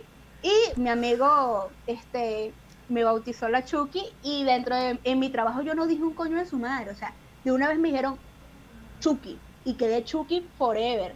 Entonces en las redes sociales pues me, siempre me disfrazaron de Chucky y quedé la Chucky Martínez y ahí de ahí nace la Chucky Martínez. Ah, qué chévere. Está, está bien. Eres, pero serás tan tan así como Sandra Martínez. Más o menos eres así de Mira, yo creo que yo, no, no, no, no, no, no, Mira, no, no, no. Yo, yo creo que yo, yo, una de las cosas de que las personas lleguen a mí es porque, este, soy un personaje bastante distinto y que no pierde su esencia de ser humano, a pesar de que me digan Chucky. Okay. Y, y bueno, pero es bien difícil de verdad que, que, te llamen por ese nombre y que después tú hables bonito, la gente queda con que, ¿eh? ¿Y esta no le dicen la Chucky? Entonces es bien difícil, pero, pero es mi personaje en el humor nada más. Es un personaje en el humor. Ok, y cuando tú te paras a, hacer humor, ¿de qué hablas básicamente? ¿Cuál es el, principal tema de, donde te agarras para, para hacer reír a la mm. gente? Mira, yo ando en la vida como las viejas chismosas. O sea, yo salgo a comprar algo y yo ando como las viejas chismosas observando todo, qué hace la gente, cómo se comporta, sus mañas, todo. Entonces, a mí me encanta hacer humor de las cosas cotidianas. Por ejemplo, los ex, eh, tipos de madre. Eh, trato de hablar cosas que a todas las personas les pasen de manera de hacer humor eh, de manera universal y que las personas puedan entenderme y se sientan identificadas. Y no hay nada más sabroso que el día a día para hacer humor. Yo creo que los comediantes somos muy mal pagados. Y de verdad, que venga todo el mundo que no quiera pagar una entrada a un stand comedy o, que venga la gente que, que dice esos coños no tienen nada que hacer. Mire, nadie se preocupa por usted para sacarle las risas. Nadie se preocupa por su estado de ánimo. Nosotros los comediantes vivimos para ser feliz. Mira, eso es como en las primeras relaciones. Tú no ves que el novio cuando tiene está re enamorado le gusta que su pareja se ría a todo momento. Eso quiere decir que le importas. Entonces, imagínate el lado humano de los comediantes que siempre queremos ver a las personas felices. Y esos coños no nos quieren pagar las entradas ni siquiera por Zoom. Qué horrible actitud. Tres estrellas ustedes. Bueno, yo lo justifico con el hecho de que como hay otras prioridades, pero dejar de reírse nunca puede estar de lado, ¿no? Eh, eh, Mira, aprovecho para eso. Aprovecho para eso, porque em, nosotros estamos haciendo comedia gratis. Comedia gratis porque a mí me encanta hacer feliz a la gente y ahora tengo un grupo de compañeros pues que son súper buenos en esa área y estamos haciendo eh, los shows en live, en, vivo por, por Instagram y la gente, mira, se tripea el show a morir, a morir. Invitamos gente internacional sin cobrar nada porque sabemos la situación del post COVID que nos dejó pero en la nada. Entonces yo quiero que la gente salga de ese estrés que está el día a día y la pase súper divino todos los sábados. Entonces estamos haciendo eso. Claro, por ahí, eh, porque por, por cierto José La Paz escribió por allí y conversé con él la semana pasada eh, está pendiente una invitación por ahí para participar, para ayudarles un, en un sábado ahí a, hacer un poco de, de, rutina. Claro, mira, mira, yo creo que es una de las cosas que nos va a dejar un protocolo de hermandad es esto que está sucediendo. Todos los comediantes de ahora en adelante tenemos que unirnos mucho más y quitarnos esos tabús de quién es bueno, de quién es mejor, de quién es malo, de quién es muy malo entonces, la idea es que avancemos todos y que, hagamos una comunidad sana, una comunidad de respeto. Mira, qué rico que tú te apoyes. Mira, cuando tú me escribes a mí y que lo digas tú, o sea, de una vez yo te digo sí, porque a mí me interesa apoyar a la gente que está creando contenido. Y aquellos haters y aquellos que hacen comentarios malos son gente que no hace nada. Tú ves que están haciendo y no hacen nada. Y solamente se buscan y lo que quieren es denigrar el trabajo de aquellos que sí hacen. Entonces me parece súper interesante lo que tú estás haciendo ahora, me parece divino y que, tengas un tiempo para nosotros, para entrevistarnos y hablar de cosas innecesarias. Innecesarias totalmente, así es. Igual que la siguiente pregunta que tengo para ti. ¿Tienes, donde estás viviendo ahí en Perú, tienes vecinos cercas? Sí. ¿Puedes escuchar lo que tus vecinos hacen? La anécdota es súper, súper loca porque yo no sé qué pasa aquí en Perú, que, que las construcciones, todo, o sea, yo no sé si es la vida del inmigrante, no sé qué coño, pero todo se escucha, todo se escucha. Entonces es bien difícil cuando están... Cuando están en pleno apogeo. Mira, sí, y tú, y tú dices, lo bueno es que esas personas son súper cristianas porque siempre dicen, Dios, Dios, qué rico, y, y dan gracias a todo lo que se comen en las noches. ¿Vives sola? No, no, no vivo sola. Ok, no, porque a lo mejor te, te perturba la soledad y, y, te da un poco de envidia de repente. Puede ser eso, ¿no? Yo iba a decir, pero como no vives sola, ok. No, Nada que ver, nada que ver. Mira, cuando, cuando yo escucho que la gente pasa más de cinco minutos, yo aplaudo y canto el himno y le digo, bien, brother, bien, bien. La espada de Bolívar camina por América Latina. Así es que se libera, así es que se libera en esa tierra. Imagínate, ok, la pregunta específica es, ¿cuál es la música favorita de tus vecinos? Mira, y es también la mía, porque qué cosa tan, tan, tan loca. Mira, les encanta Daniela Dancourt. Okay. Y a mí me fascina también su música. Ah, pero eso es bueno, no te atormenta. No, no, no, me atormenta, pero yo no sé qué pasa, que yo creo que yo soy, en vez de mis vecinos poner música, yo soy la que más pone música. Ah, Entonces yo creo que yo no les tengo rabia a ellos, pero ellos tal vez sí me tengan un poco de rabia a mí. Tú eres la malviviente en este caso, en esta historia.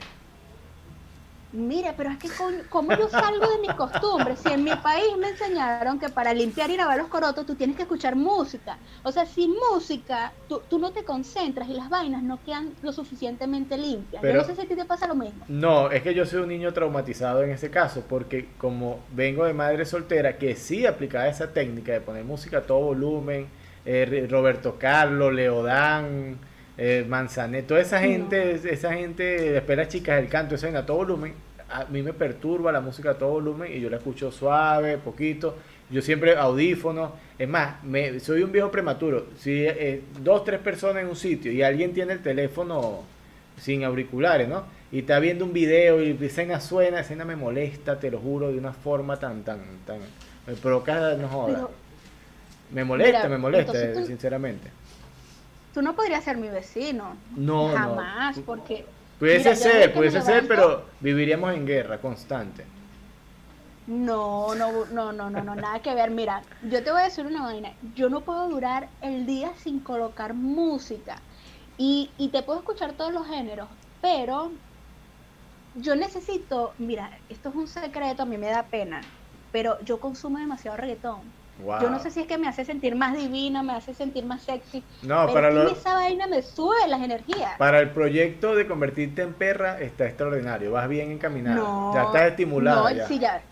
Claro, ya voy en el módulo 2 de perrísima. sí, porque el 3 es súper perrísima. Ya, ya, eso ya es un avance fuerte. Mira, te voy a contar algo. Yo tengo mis vecinos acá y esta es una pregunta que le he estado haciendo mucho. ¿Qué música le gusta a tu vecino? Porque todo el mundo identifica fácilmente o recuerda qué música escucha su vecino. Pero si uno le pregunta a las personas directamente qué música te gusta a ti, la gente empieza a pensar, ah, a mí me gusta esto. Tiene más claro los gustos musicales del vecino que los propios. Es, una, es una regla básica, ¿no? Entonces, mis vecinos de aquí atrás, ellos les gusta la ranchera y, y la cumbia, todo volumen, pero ya empiezan como 12, 1 de la mañana hasta las 2, 3. Hasta que, sí, no, es terrible. Entonces está muy cerca las casas. Bueno, yo tengo un parlante de estos grandotes de 18 pulgadas, estos gigantes que utilizo para trabajar en espacio abierto. Y he tomado venganza porque 6 de la mañana los carajos le dan duro, ¿no? Pero se acuesta de madrugada y entonces 5 y media, 6 de la mañana, cuando la cosa está suave, saco el parlante al patio lo apunto, lo direcciono a la casa y pongo rock, pongo, no jodas, ves, que vaina este desorden público, cualquier vaina así a todo volumen a esa hora. Y entonces es una guerra constante. Ellos me joden en la noche, yo los jodo muy temprano en la mañana. Mira, te felicito, porque ese es típico comportamiento de Beneco. Beneco que no tiene venganza, no, es venezolano. O sea, de la vaina te no me dejaste dormir con tu madre. Mira, mañana te toca a ti. ya tú vas a ver lo que te voy a poner. Y yo también lo he hecho, yo también lo he hecho.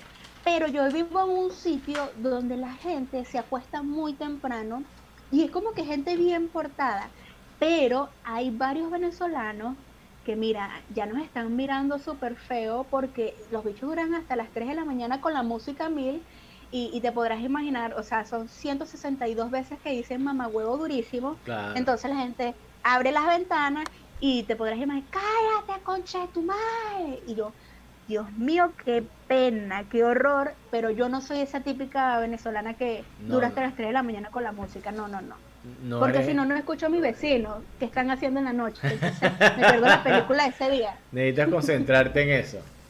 Por cierto, ¿tú tienes Netflix? Sí. Eh, sí, ¿has, visto, caí en esa trampa. ¿Has visto 365? Mira, me han hablado de, eso. Coméntame más o menos porque estoy súper interesada en, entrar. Eh, no la he visto, solamente leí la sinopsis, por eso te preguntaba a ver si tú la habías visto, porque de repente cuando tus vecinos estén en, aquello, tú pones 365 y bueno, estás ahí como en el mismo ambiente, estás en la misma nota. Porque la, la sinopsis de la película es que es un tipo que tiene mucho poder económico, que, que maneja, eh, es un gángster, ¿no? Secuestra a una muchacha que le gusta en un castillo, pero tampoco es que la, la secuestra en un calabozo, en un castillo y bueno, una mansión, la tipa tiene todo lo que quiera, pero no puede eh, salir de ahí y él le da 365 días para que ella se enamore de él. Si él, si, si, no logra hacer eso en ese tiempo, ella se va y no pasa nada. Pero es una cosa así ya, Ya, ya, ya, ya. La, mira, no es una serie. es, una, película, una película, una película. Es una película, sí. Por eso que yo decía, mira, o sea, me habían hablado de... No, yo dije, no, no, yo he visto esa vaina. Primero, el tipo y la chica está súper divina, pues, o sea... Sí la viste, sí la una película de ese tipo. Mira, Christian Grey, te quedaste pendejo con esa película. esa vaina fue, mira, que cero amarraderas, ¿no? Eso fue otro level que lo disfruté al máximo. Y, y fue ese tiempo de que, o sea, fue tan bonito y tan sabroso ver esa película pero si te cuento más, okay. coño, no, te, te spoilo, no, no, no vas a, no te vas No, no, dale, tranquila, dale, no, no, no te preocupes. O sea, que vaya tan arrecha traumarte que tu mejor polvo se te muera, pues. Es terrible. Ah, O sea, el tipo, eh, sí, entonces imagínate el polvo de tu vida, o sea, gastaste el culo de real porque la tipa te dijo, o sea, sí, enamórame, pero la tipa su dignidad no era perra, sino iba en el módulo de igual que yo, perrísima, y compró de todo porque el tipo tenía mucho dinero y era un narcotraficante y resultó que le gustaban. Yo no sé por qué las mujeres tenemos afinidad y que nos guste el hombre malo, el chico malo. Yo, o sea, cuéntame por qué, yo no entiendo esa vaina. Es, un, es como un sistema de rebeldía que tienen las mujeres como porque lo, bueno, y no tanto las mujeres, en, en, términos generales los seres humanos, vamos como a lo prohibido, lo prohibido tiene como más valor, tiene como que más gusto, es como que... Y, y en estos días estaba escuchando un filósofo que decía que el, el valor del gusto en las personas está lo más cerca al límite de lo permitido. Entonces era como su reflexión, quiere decir que mientras más al extremo de lo permitido está algo, más placer genera en una persona. Sí, sí, mira, en, en estos días estaba escuchando un podcast de unos amigos que me gustó mucho y él decía que, que dentro del miedo está el sabor y la sensación de algo divino. Y yo decía, obvio que sí, en, el miedo hay gusto, en el miedo hay, hay, hay, como que un estado de éxtasis. Y, y, es verdad, y es verdad, porque cuando yo me pongo el tapaboca, que voy a la bodega a comprar chocolates, yo siento mucha adrenalina, que puedo morir de coronavirus, pero después cuando me como el chocolate, toda la vaina se me pasa. Entonces yo digo, es verdad, sin miedo no hay sabor. O sea, esta vaina es divina. Yo no me voy a morir, pero me estoy comiendo un chocolate. Entonces, sí es verdad, en el peligro, en la sensación del peligro hay muchas cosas sabrosas también. Y, no lo voy a negar, ¿por qué lo voy a negar? Ok, voy a, voy a, retroceder un poco el tiempo. Ese primer novio que llevaste a tu casa, que presentaste, que tu mamá conoció en algún momento, eh, puede ser que te haya dicho, mira, hija, no me gusta, pero no, ese es el que yo quiero. Eso pasó. Mira, en mi caso no pasó. Yo soy una persona como que bien extraña en ciertos comportamientos. Okay. Ese, ese novio era así como, como si lo fuera sacado de un catálogo de Avon, de esos de los perfumes que tú los hueles. Y, parece que te estuviera, sí, y, estás y el tipo, o sea, le huelas hasta la entrepierna porque los catálogos venían con olor. Así era ese tipo. Y medía uno, unos, unos, como unos 70, era un moreno. Estaba rico, pues. Estaba yo recuerdo que sí estaba, no tengo malos gustos. Entonces, Mira, fue terrible porque en ese tiempo existían los Nokia, los grandotes, ¿tú recuerdas? Sí, sí. Entonces, eh, de repente yo estoy y cuando miro a la mesa dejo el celular, o sea, mira, hombres no dejen el celular, mira, métaselo entre las nalgas si ustedes se van a otro lugar, pero jamás dejen el celular abandonado. Entonces, ¿qué pasó? Mira, fue terrible porque llegó una llamada de una chica no me acuerdo cómo que se llamaba en este momento. Y me dice, hola, ¿está Jesús? Y yo le digo, y de paso tenía nombre de Chubito, el nombre de Chubito, ese coño madre mal portado, ¿cómo le van a poner el nombre de Jesús? Jesús está en el cielo, tienes que decirle. No, no, terrible. Y yo cuando contesto, la tipa sí, mi amor, mira, él acaba de salir, porque yo ante todo soy muy educada. Sí, mi amor, él acaba de salir, le dije. Pero si quieres le dejas un mensaje. Y la muy perrísima, no, yo creo que ella era súper perra, iba en el módulo 3. La muy súper perra me dice, mira, este, sí, dile que lo llamó su novia. Y yo, ah, ok, mi amor. Y, ya va, y la novia eras tú. tú, tú asumías que tú eras la novia de bola, si yo estaba en una iglesia cristiana y el susodicho era una persona que predicaba la palabra, o sea, no se dejen engañar por esa gente porque son terribles. Entonces, cuando yo le contesto y le digo, no, mi amor, yo soy su, eh, no, ella me dice, yo soy su novia, ok, yo le dejo su mensaje. Mira, ese hombre venía corriendo y el sudor le corría y me dice, deja el celular. Y yo le dije, sí, dejaste el celular.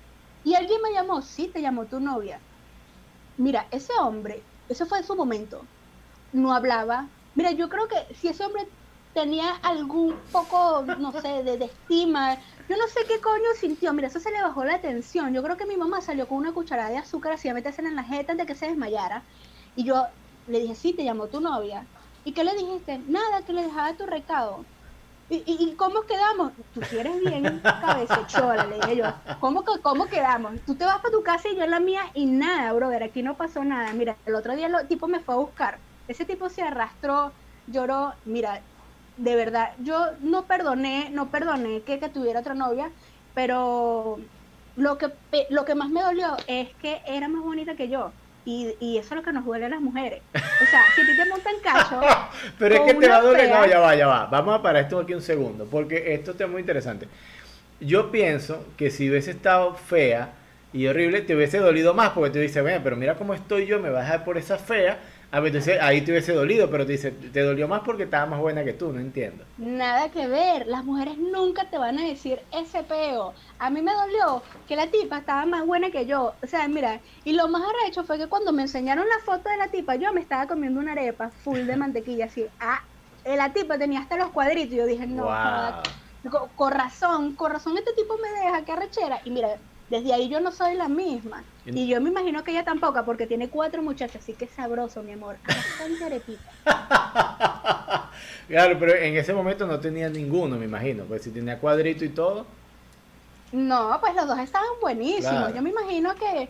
No, y no te pasó nunca en ese instante, en, eso, en esos días así, ya de, de, estar esos frescos, no te pasó nunca por la mente un trío, una cosa así como decir, bueno, vamos a... a... Cuño, mira, en ese tiempo yo tenía la mente muy sana. Ah, pero ah, sí, pero hay cosas que, que, a mí sí, de verdad, pues hay cosas que no me cuadrarían nunca. Entonces, en un trío, pues, mira, si hay una mamá que nunca va a aceptar que también quiere más a un hijo que a otro, porque eso es huevona, las madres tienen un hijo preferido. Yo me imagino que en un trío también va a haber alguien que te va a dar más queso que otro. Entonces no va, no le vas a cumplir las necesidades a las dos personas iguales.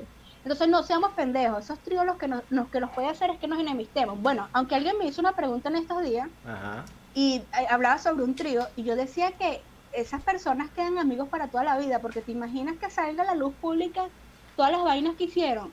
Entonces es como que, o sea, loro callado, somos amigos hasta que hasta que hasta la muerte. Y yo creo que todavía te miran en la urna y te miran con queso, así como... Mm". sí, es verdad, sí, es verdad. No, tiene que ser una cosa demasiado extrema.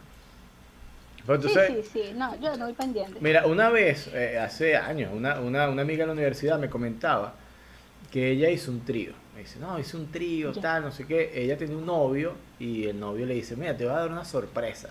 Y una sorpresa, una sorpresa. Y la, mantuvo hace un tiempo, ¿no? Hasta que un día la va a buscar a su casa y, y en la camioneta cargaba otra muchacha. Y esa era la sorpresa, pues mira, yo quiero un trío, aquí cargo a esta muchacha, ya ya sabe cómo el cuento, esta es la sorpresa, si tú quieres, bueno, dale, vamos, no hay problema. Ya sé, claro, eh, eh, la historia, eh, mi amiga me, me, cuenta, mira, pasó esto, esto, así, no sé qué, hicimos esto, todo, toda su cosa, ¿no? Con toda la confianza del mundo, porque claro, es algo que no se le puede contar a todo el mundo tampoco. No. Fíjate que yo estoy comentando aquí, ok. de la montaña. Claro. Pero me dio mucho. Solamente lo, solamente lo va a escuchar todo el mundo que ve este programa. claro. Yo, tranquilos, que el secreto. Yo soy muy bueno para guardar secretos. Claro. Mm. Y más si trae rating. Pero fíjate, ella, eh, lo chistoso de toda esta historia es que ella me comenta todo esto, me dice todo eso y me dice, mira, Pero esa muchacha, al final sí, yo hice todo y tal, lo que sea. Pero esa muchacha era una perra, una cosa así. Y yo le digo, ya va. Pero tú estás metida ahí también en el, en el rollo. Tú te, te, te, te metiste en el paquete también. Sí, pero yo lo hice por amor. Ella lo hizo por perra. O sea, que en amor todo se vale. Sí, era, era como ella eh, englobaba todo eso como bajo ese esa premisa, pues yo era mi novio, yo lo hice por amor, pues él te lo hizo por perro. Y yo, ah, bueno, está bien, pues sí, vamos a. No, qué, qué bolas. Y de paso, esa amiga también perdiendo el tiempo si ahorita te pagan por ser perra. O sea, si hiciste un trío por ser perra, te van a pagar mucho más. Mira, pero yo digo esa vaina, esos quedan amigos por siempre, ¿sí o no? Sí, puede ser, es probable. Los panchos toda la vida fueron amigos, murieron los panchos y siempre lo dieron para arriba y para abajo. No, yo de verdad, si alguien tiene un secreto a mí, así de mí, pues será mi, mi aliado todo el, todo el resto de mi vida para que no, no salga a la luz. Claro, así como el, el, el, video del amigo José Ramón, que eso fue hace dos años y vino a salir ahorita. Mira, pero si tú sabes que uno crece eh, por edades y el hombre nunca a veces deja de crecer porque le crecen hasta las orejas. Si yo imagino esa espada hace dos años, yo no me quiero imaginar que tiene ese hombre ahorita. O sea, mujeres, no le den chocho a José Ramón, por favor, porque los va a maltratar te voy a, te voy a decir algo, no, no creo que sea muy optimista tu visión de, de crecimiento, de esa flexibilidad, no, no, no sea así. por experiencia, por experiencia. Claro, porque imagínate, eso, si eso fuese así, imagínate, no, ya yo me rascara por aquí por la rodilla y bueno, no, no, no es así. No. Pero es que tú te imaginas a la mamá cuando vio ese video, el chacho, Joseito, ¿qué tienes tú ahí, chico? no, mira, esa, ese video le ha dado muy buena publicidad a José Ramón, ¿vale? Porque el que no sabía quién era, bueno, se enteró quién era, y bueno, y, a la muchacha también, porque la muchacha ni si nadie, por lo menos se conoció aquí en el ámbito nacional y, y ahora internacionalmente, bueno, todo el mundo la, la, conoció ahí con su ropita de Animal Print.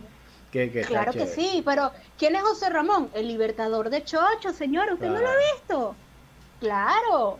Miren, no hay, no hay, no hay una tierra que no quiera a José Ramón todos quieren ser liberadas. Por tú sabes que la gente sale a criticar y se ofende y todo. Yo no los critico ni nada porque estaban usando preservativo. Ojo, eso está, está muy bien. Si no hubiesen estado usando preservativo, tú dices, wow, qué, irresponsabilidad. No, pero estaban usando su preservativo, está bien. Este, claro, que sí.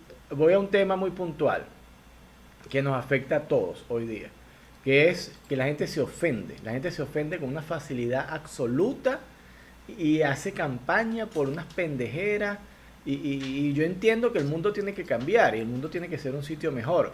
Pero no va a ser mejor con un poco de pendejo reclamando por todo. Porque ahora no se puede hacer nada, no se puede decir nada, no se puede pensar en nada, no se, no tiene sentido. ¿Qué te ofende a ti? Que tú digas, mira, esto me ofende, voy a, voy a, voy a hacer un hashtag y voy a reclamar en todos lados. Mira, ¿qué me ofende? A mí me ofenden ciertas cosas. Por ejemplo, cuando dicen cosas que son mentiras de mí. Dos, eh, a veces ser juzgada por algo que sería incapaz de hacer. Eso sí me ofendería. Y tres, que se metan con mi madre y con mis hermanos. Es lo único que a mí me puede ofender en la vida. Es mi, mi talón de Aquiles. Pero del resto, mira, a mí me han dicho de todo. Mira, en estos días me dijeron eh, pichón de la comedia y me encantó me encantó, me, sentí deseada. De verdad que sí, yo dije, señor, si yo soy pichón de la comedia, usted es el elefante de las cagadas, porque pesa como 300 kilos. No, mentira, no le contesté. Me porté muy bien. Pero, ¿quién te dijo eso? ¿Puedes saber quién te dijo eso? No? No, mira, yo creo que era un padre de familia muy frustrado que en esos momentos no le alcanzó para, para la caja de cerveza porque gastó todo en harina y en el queso y en la mantequilla de la noche. Ah, Entonces el tipo me vio y, me dijo eso. Y yo dije, ¿y cómo me conoce tanto que parezco un chichón? ¿Cómo sabe que mido 1,60? O sea, este señor me está stalkeando, este es un hater. sí, no, pero la, la pregunta voy yo es al, término social, porque ahorita todo socialmente es una locura. Pues tú, tú puedes decir una cosa, puedes decir la otra.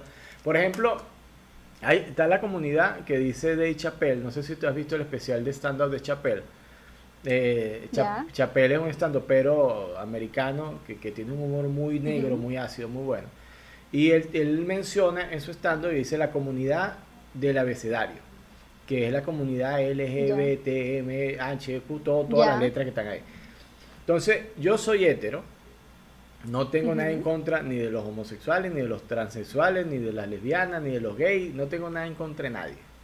Como diría un amigo, pueden hacer lo que quieran con tal no me involucren. Entonces no tengo nada contra nadie no, yo tengo otro dicho de eso. Yo tengo otro dicho de eso. O sea, cualquiera puede ser de su culo un zambil, que le entre y le salga gente cuando quiera. Cuando quiera, eso está bien. Y yo soy. Cuando quiera. Yo, yo, yo, yo en ese concepto. Cada quien que haga lo que le dé la gana. Mientras no me jodan a mí. Porque amigo mío no es el que me ayuda, sino el que no me jode. Ok. Dicho esto, eh, eh, mi punto de vista es.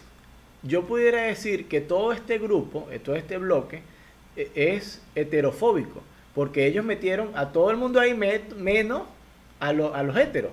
Entonces, es un bloque completo de, todo contra los héteros. Entonces, ellos son heterofóbicos. Entonces, uno no puede ser homofóbico. Entonces, es una cuestión, si tú te pones, vamos a ofendernos, bueno, vamos a ofendernos todos, ¿entiendes? Yo también me siento muy ofendido, ¿entiendes? Me siento excluido. Sí, sí, mira, eso es algo, eh, bueno, en términos bastante serios, es bien delicado porque eh, nosotros mismos eh, creamos las minorías y hacemos las etiquetas. O sea, ¿por qué preguntarle a una persona si eres homosexual, si eres heterosexual? Cada persona puede vivir su vida plena como desee. Entonces, eh, catalogarse ellos mismos y etiquetarse lo que hacen es fraccionarse más dentro de la sociedad. Yo creo que toda persona tiene que ser respetada pues por, por su integridad o, por su humanidad, eh, sin, sin tener que ver su preferencia sexual. Entonces, eso eran cosas que yo hablo. Por ejemplo, esta semana yo estudié eso y a la bandera gay le colocaron dos colores más, ¿sabías? No, no sabía eso. Sí, le colocaron dos colores más, que era el marrón y creo que el negro.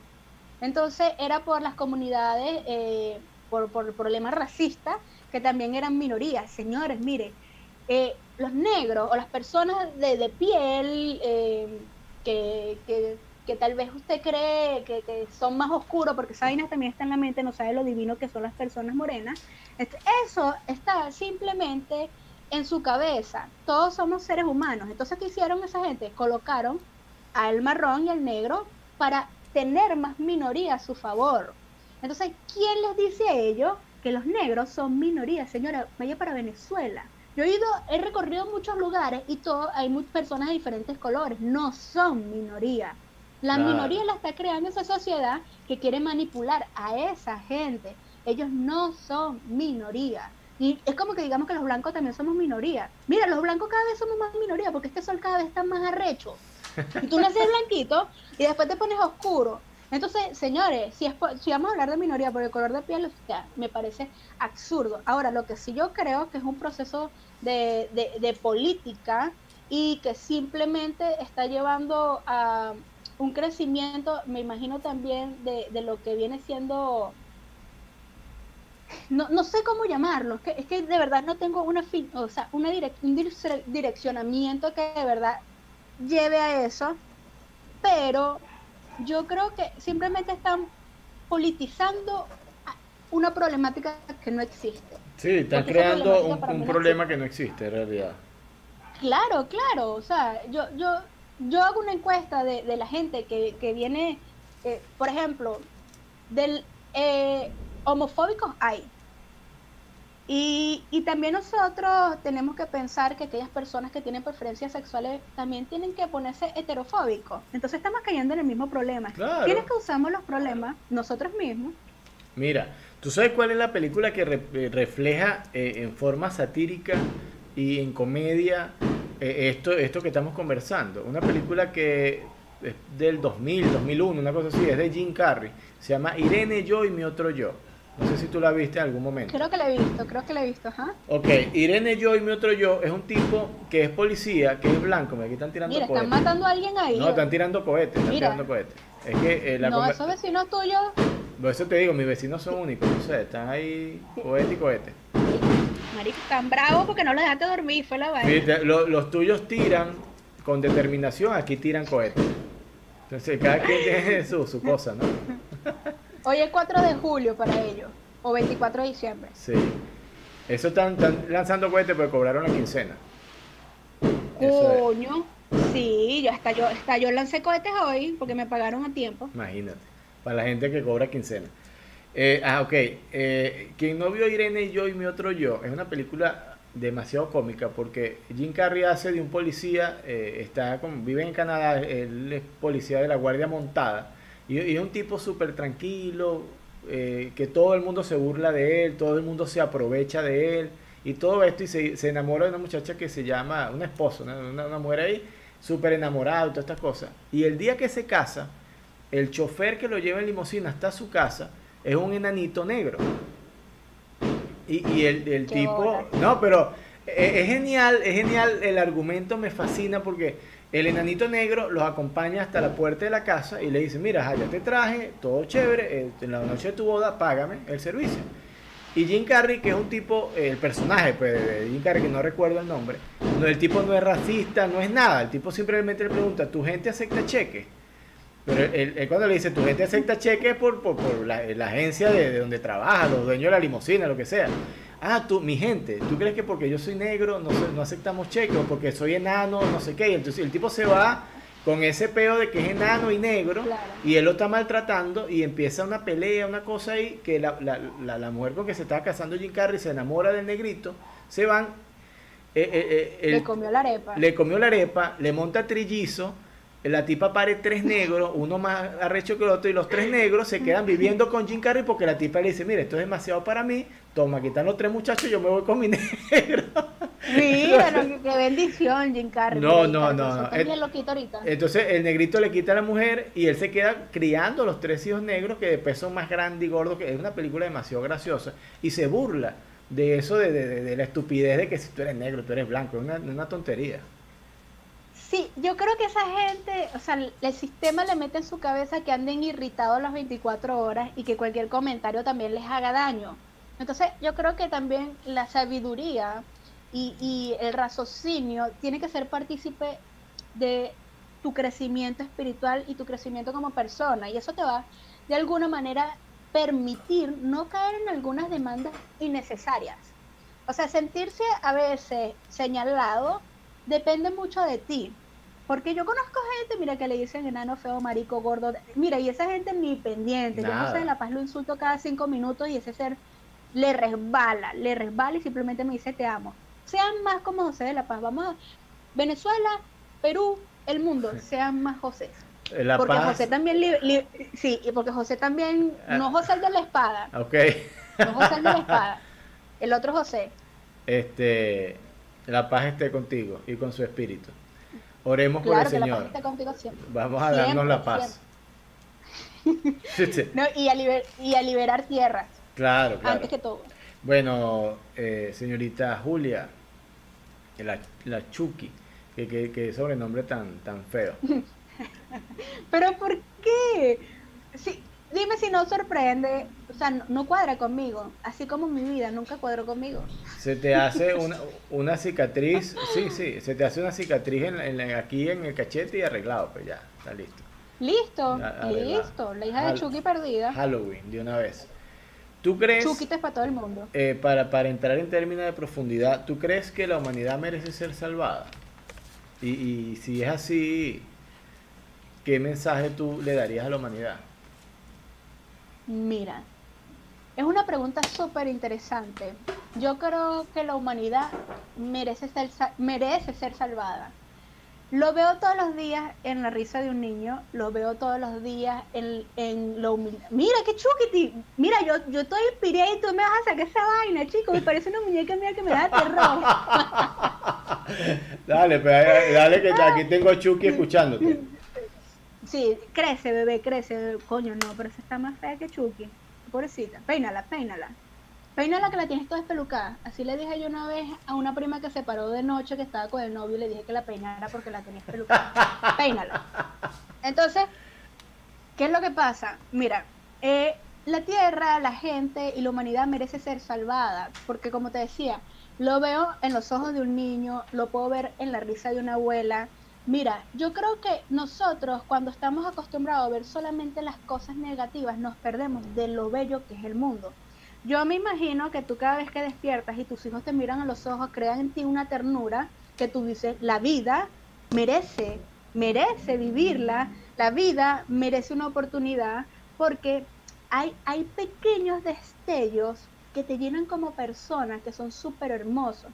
Entonces, yo creo que hay personas que sí, la cagan, que se portan mal, que hacen cosas malas, que, que no son como otras personas que son súper espirituales, pero aquellas personas que sí creen en el amor, que sí creen en la esperanza, que sí creen en la bondad, merecen una oportunidad. Entonces, ¿qué quiere decir eso? Que nosotros de alguna manera tenemos que rescatar aquellas cosas positivas que quedan y todos no pueden pagar, todos no pueden pagar por pecadores, es lo que yo pienso. Sí, no, está muy bien. mira, yo creo que eh, ya me estoy aproximando a la entrevista número 50 de esta conversación es innecesaria y, y creo que es una de las respuestas más extensas, más complejas y más filosóficas que he escuchado, te lo juro. Mira, sí, yo tengo cosas muy interesantes. Lo que pasa es que como siempre ando mamando gallo, como te dije antes, la gente no me cree cuando hablo en serio. Y es súper, súper engorroso eh, cuando hablo cosas que sí, de verdad, no quiere decir que la comedia no llene, pues, pero hay cosas que, que sí te nutren como, como ser humano. Y yo creo que esas son las cosas importantes también que tenemos que, colocar en estos espacios como el que prestas tú, que vean otro rostro de nosotros. Claro, no, así es. Es, una forma. Yo trato acá de hacer poco chiste o de hacer poco material porque la idea es conversar, pues, conocerse cómo es uno en realidad. Esa es más o menos la idea. Y, y está chévere. Mira, esto, esto es cortesía de. Me encanta, me encanta. De mi hija que ella está pendiente aquí, entonces escucho Chucky. Y yo quiero que tú veas, esto de, de, repente te sirve a ti para tu rutina o para... No, ven, ven, ven tú.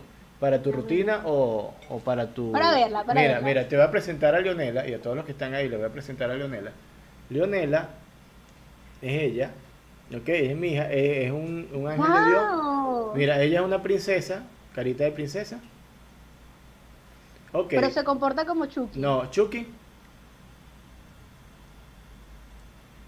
¡Ay, Leonela! No, Leonela tiene talento, definitivamente. Pues ver, Leonela. no, qué bendición. Ahí cerca, ahí Chucky cerca, Chucky cerca. Para ver, para ver Chucky. No, Dios mío, no, estamos ardiendo de talento. Mira, te comeré las uñas en la noche. No, no, y que las uñas de los pies, qué terror. No, Leonela, tienes demasiado talento, por Dios. No, ya, ya, ya tengo miedo de que me quite mi personaje. Es tremenda, es tremenda, Leonela.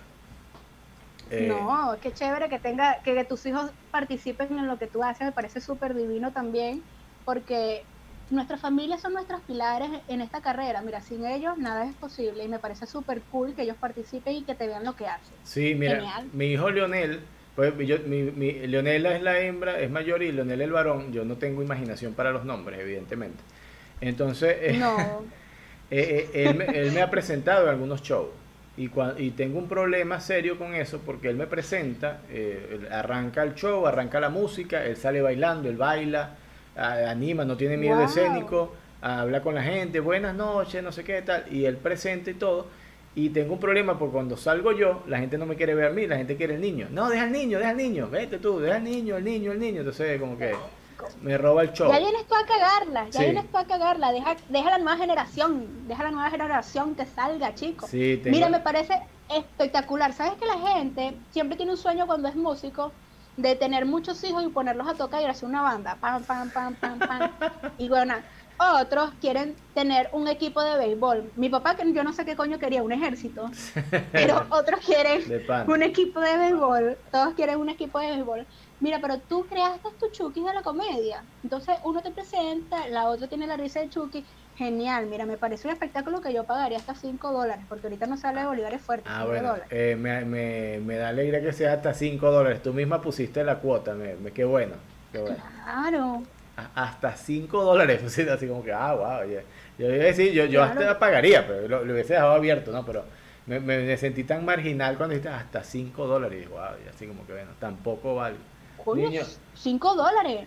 Pero, entre, los tres, mira, niño, valemos entre los tres 1.50. Eso es lo que valemos. Pues, no, pero ya va. En, tiempo de crisis, 5 dólares, 5 dólares es ¿Tú sabes cuántas bobombú se van a comprar esos chamos con 5 dólares? No, no, no vengas tú. 5 dólares, 5 dólares. No vengas tú. Bueno, vamos a. No, vamos mira, eso, vamos cuatro empanadas y una malta. Ok. Ahora con el tema de la pandemia nos quedan cuatro minutos, rápido, para hacer hora y media. Mira, hora y media. Resultaste una conversadora bastante extensa. Eh, Pero eso es bueno, eso es malo. No, está bien, está bien. Lo que no tienes en estatura, lo tienes en lengua y eso te ayuda, pues ya está. Mira, qué horrible. No, no, no hagas más este comentario, terrible. Tú dijiste que eras una chismosa, eras una comadre chismosa, lo estás demostrando, está bien. Yo eh, eh, la lengua la, la, llevé por ahí, no, no, no sé dónde pensaste tú lo de la lengua en otros términos. No, no, sabes que uno, esa es una de las cosas mías, que tengo una lengua súper larga, entonces lo que no tengo de estatura me lo dieron de lengua y es un chinazo horrible que tengo que decirlo, pero bueno, se tenía que decir y se dijo. Claro, esa lengua puede llegar a, lugares muy extremos. Eh, sí. Es una gran habilidad, ¿viste? Y eso lo, lo paga muy bien también. No todos tienen una buena lengua. No, y, y, saberlo usar, por eso digo, estás perdiendo dinero y tienes una habilidad increíble, tanto para hablar como para... Sí, sí, sí. Lo mismo me, lo mismo me dice mi hermano cuando me escribe el Sugar Daddy y yo no le respondo. Mira, ahora eh, te pregunto con el tema de la pandemia ya, ¿está muy de moda hacer gárgara?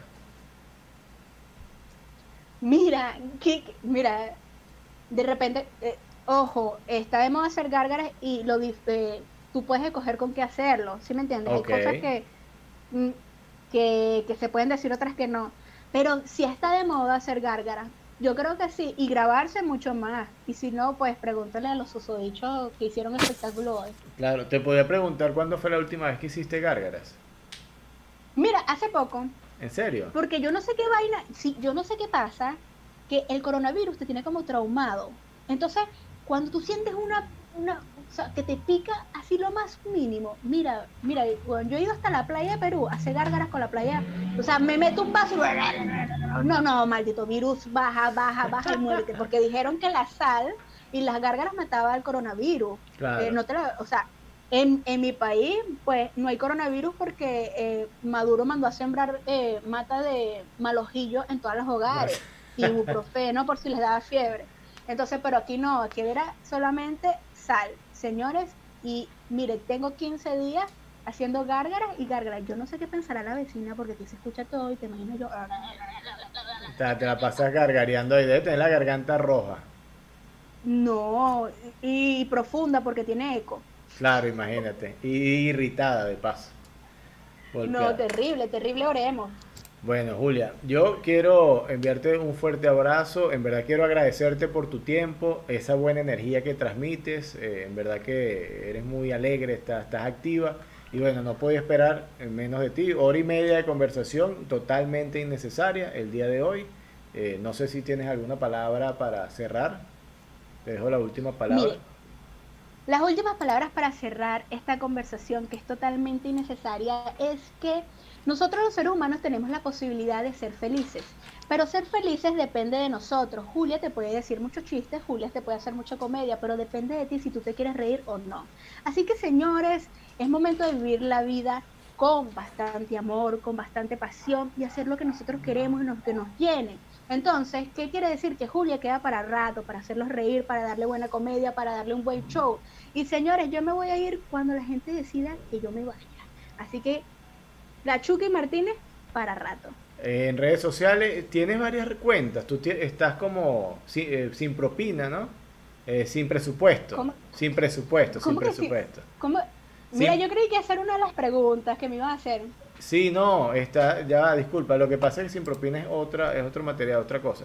Sin presupuesto. Ah, hay varios pelabolas por ahí. Sí, sí, e, esos son unos panas que hacen show en Colombia, que tienen un show que se llama así sin propina. Eh, ya, los voy a seguir. Tu cuenta en Instagram es sin presupuesto, podcast. Sin presupuesto, podcast. ¿Tienes alguna otra cuenta? Aparte, no. Mira, eh, en Spotify pueden escuchar todos los episodios del podcast y también voy a hacer otra plataforma que va a ser total nuevamente nueva, perdón, para mí, que va a ser Web Show. Y va a salir en YouTube también y me pueden visualizar y pueden ver un show más ameno y más sabroso que solamente escuchar. Entonces, pero me pueden seguir por Instagram. Por Instagram básicamente, que es arroba... Claro, y en Twitter, en Twitter también me pueden seguir como por Sin Presupuesto. Sin Presupuesto Podcast, ¿no? Está así la cuenta. Presupuesto. Perfecto. Fíjate que yo siempre coloco la cuenta de Instagram acá abajo, en, debajo del nombre. Pero en el dado caso, como era muy grande, Eh, no sé si alguna vez te han dicho que la tienes muy grande. Mm, Entonces, no, pues divino, sabroso. Ok, yo sí te la tienes demasiado grande. Entonces, no entraba y, y, te puse Julia Martínez, ¿ok? Eso es para no importa, no hay ningún problema. No había presupuesto para poner algo más grande, así que esto es lo que hay, señor. Ok, fíjate que tú te, te quejas de tu tamaño, pero tienes esa cuenta bien grande. Eh, Eso es bueno. Ya, sin, sin palabras, sin palabras, es verdad. Eh, con, eso, con eso cerramos. Voy a despedir de esta manera, Julia, te agradezco el tiempo. Ya pronto debo despedir, estas palabras no quería decir. Lamento todos deban de oír, disculpen el drama, nada de sufrir. Me despido de esta manera, no como a la llanera, tampoco con una canción. Mañana venimos con otra conversación.